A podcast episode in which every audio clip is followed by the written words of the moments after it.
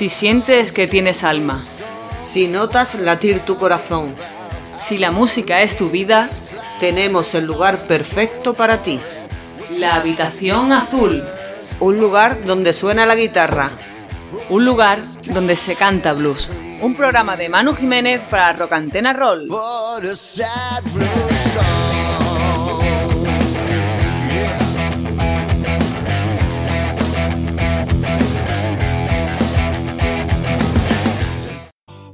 Las cosas no andaban muy bien últimamente por el tercero B del número 55 de la Avenida de Guatemala.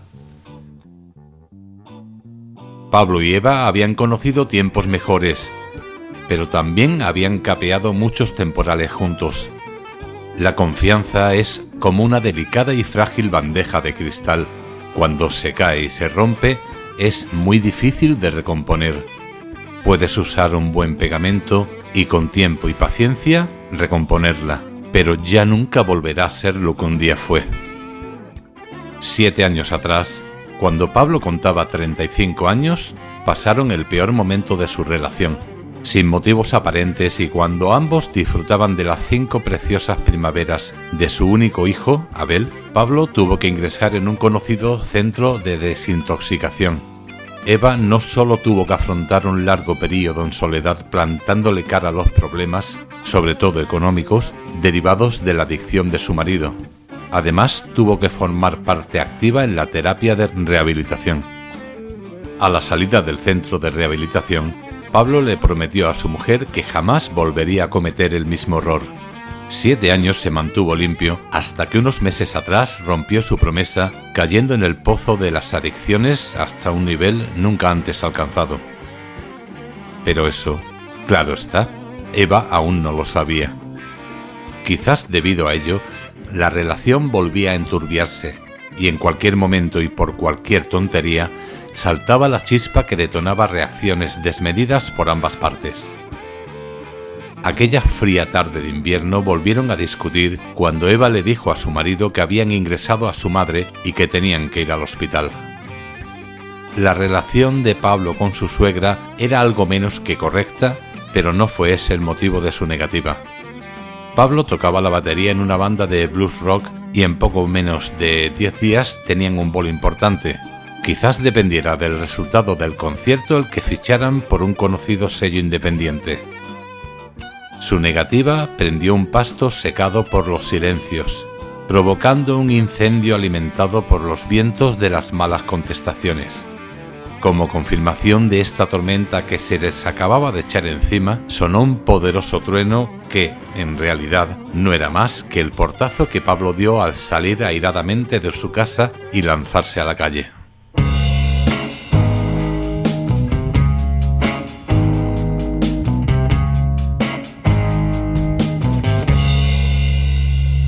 Not so easy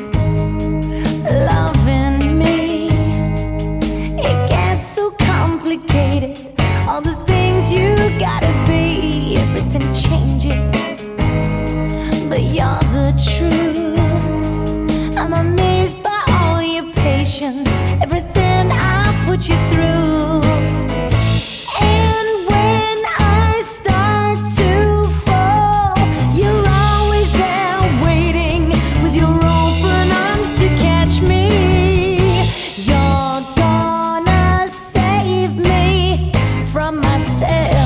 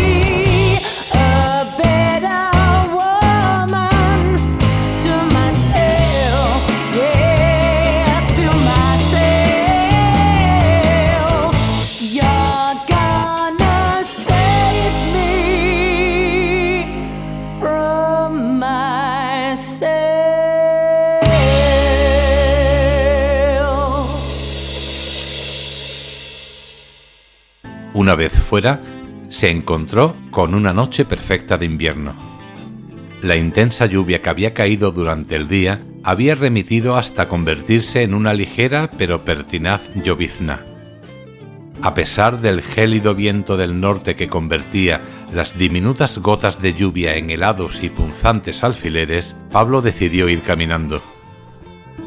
Mientras dirigía sus pasos hacia el local de ensayo, su mente decidió sublevarse.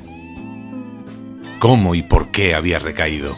Aún más, ¿cómo y por qué sucedió la primera vez?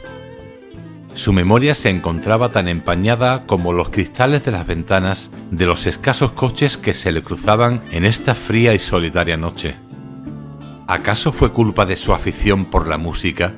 ¿De tantas noches fuera de casa, tocando allá donde les llamaran?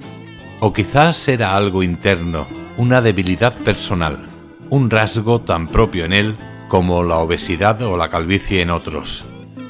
Quizás no lo supiera. Quizás nunca quisiera saberlo. Alzó el cuello de su chaquetón y apretó el paso más en un intento de rechazar ciertos pensamientos que para protegerse del frío o la lluvia.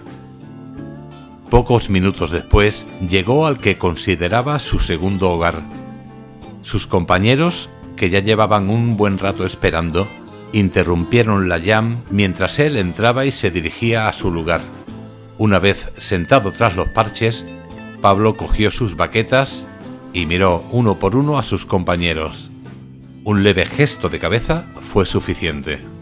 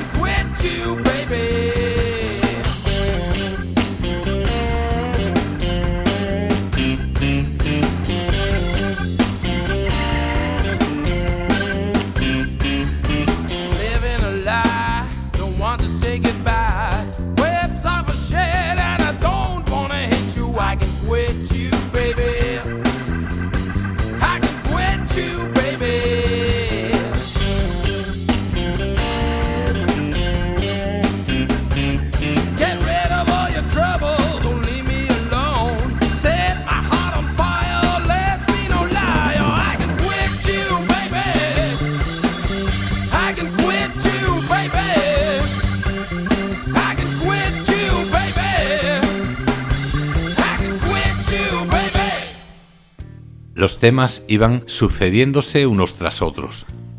Normalmente los ensayos resultaban incluso más terapéuticos que las sesiones a las que aún seguía asistiendo. Pero esta noche estaba resultando muy complicada.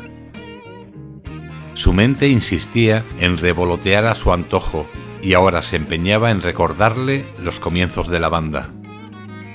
Quique, Álvaro y él formaron The Blue Riders hacía unos 12 años blues y rock eran el denominador común en una ecuación que sumaba influencias de bandas conocidas con otras igual de buenas, pero cuya popularidad apenas traspasaba los límites de la ciudad. Unas lágrimas apenas contenidas inundaron sus ojos al recordar de nuevo a Quique. El guitarrista, amigo de la infancia de Pablo, había fallecido tres años después de formar la banda víctima de una sobredosis. Un año completo estuvo inactivo el grupo hasta que lo retomaron incorporando a dos guitarristas y un teclista. La intro de guitarra de uno de los temas que compuso Quique le devolvió al local de ensayo.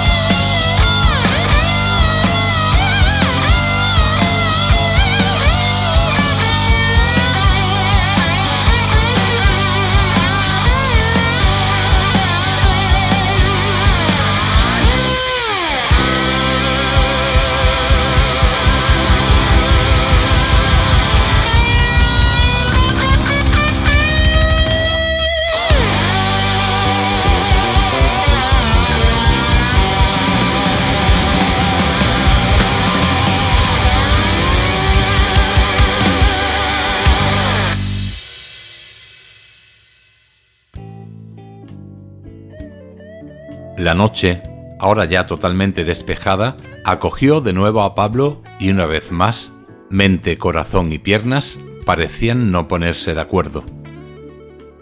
Finalmente se dirigió a la zona baja de la ciudad, lugar donde sabía que encontraría las herramientas necesarias para aniquilar temporalmente su lucidez y motivos de sobra para luego arrepentirse. La luz del Chicago le saludó al girar la esquina. Más tranquilo ya con el perigo en el bolsillo, Pablo entró en el local y tras pedir una generosa dosis de bourbon, se sentó en una mesa apartada del bullicio. Aquella noche el escenario lo ocupaban tres chavales que, rodeado de unas 30 personas, desgranaban lo mejorcito de su repertorio. Pablo sonrió recordando sus comienzos, aquellas primeras actuaciones justo en aquel mismo escenario. Minutos más tarde, su memoria se tomó un merecido descanso.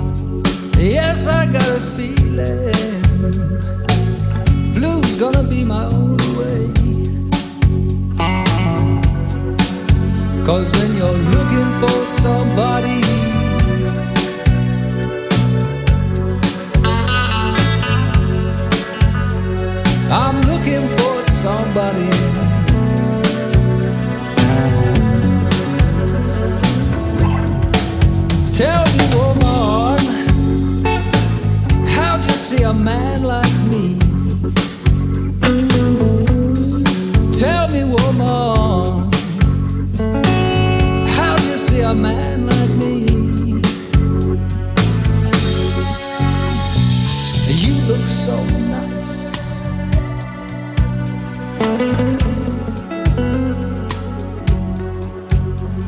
And you feel so warm.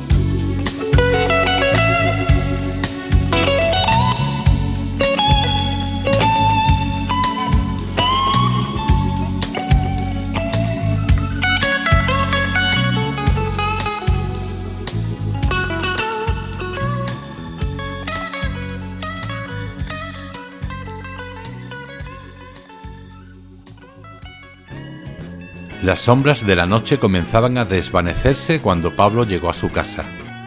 Nada más entrar, percibió que algo no iba bien. Su mujer apareció al otro lado del pasillo con un bolso en una mano, un chaquetón en la otra y en la cara la marca de haber pasado una de las peores noches de su vida. Pasó por su lado sin ni siquiera mirarlo y salió de casa dejándolo con la boca abierta y las palabras sin articular. Un terrible desasosiego comenzó a invadirle y de pronto lo comprendió todo. Dios mío, la madre de Eva. Todo apuntaba a lo peor, así que salió rápidamente a la calle, justo a tiempo para subirse al coche antes de que su mujer lo pusiera en marcha. Pablo sabía que le debía explicaciones a su mujer, pero en el preciso momento en que giraba su cabeza para dirigirse a ella, Eva extendió el brazo conectando el equipo de sonido. En la radio comenzó a sonar uno de sus temas preferidos.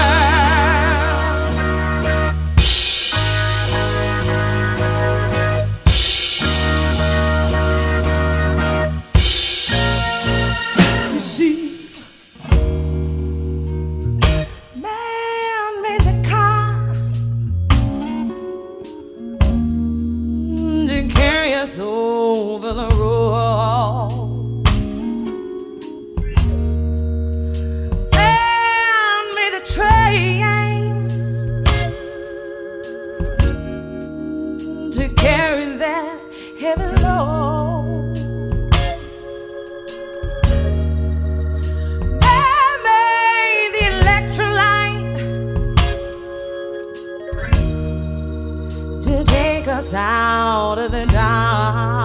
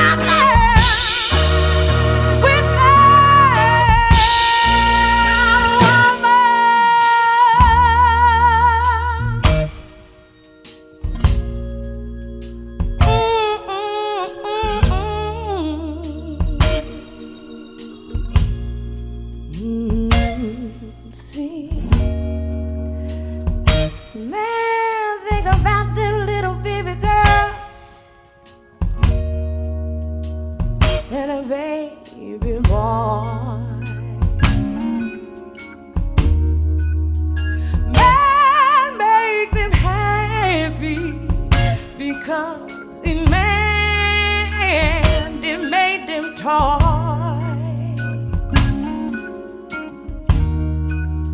And after man is done, he's done doing every single little thing he can.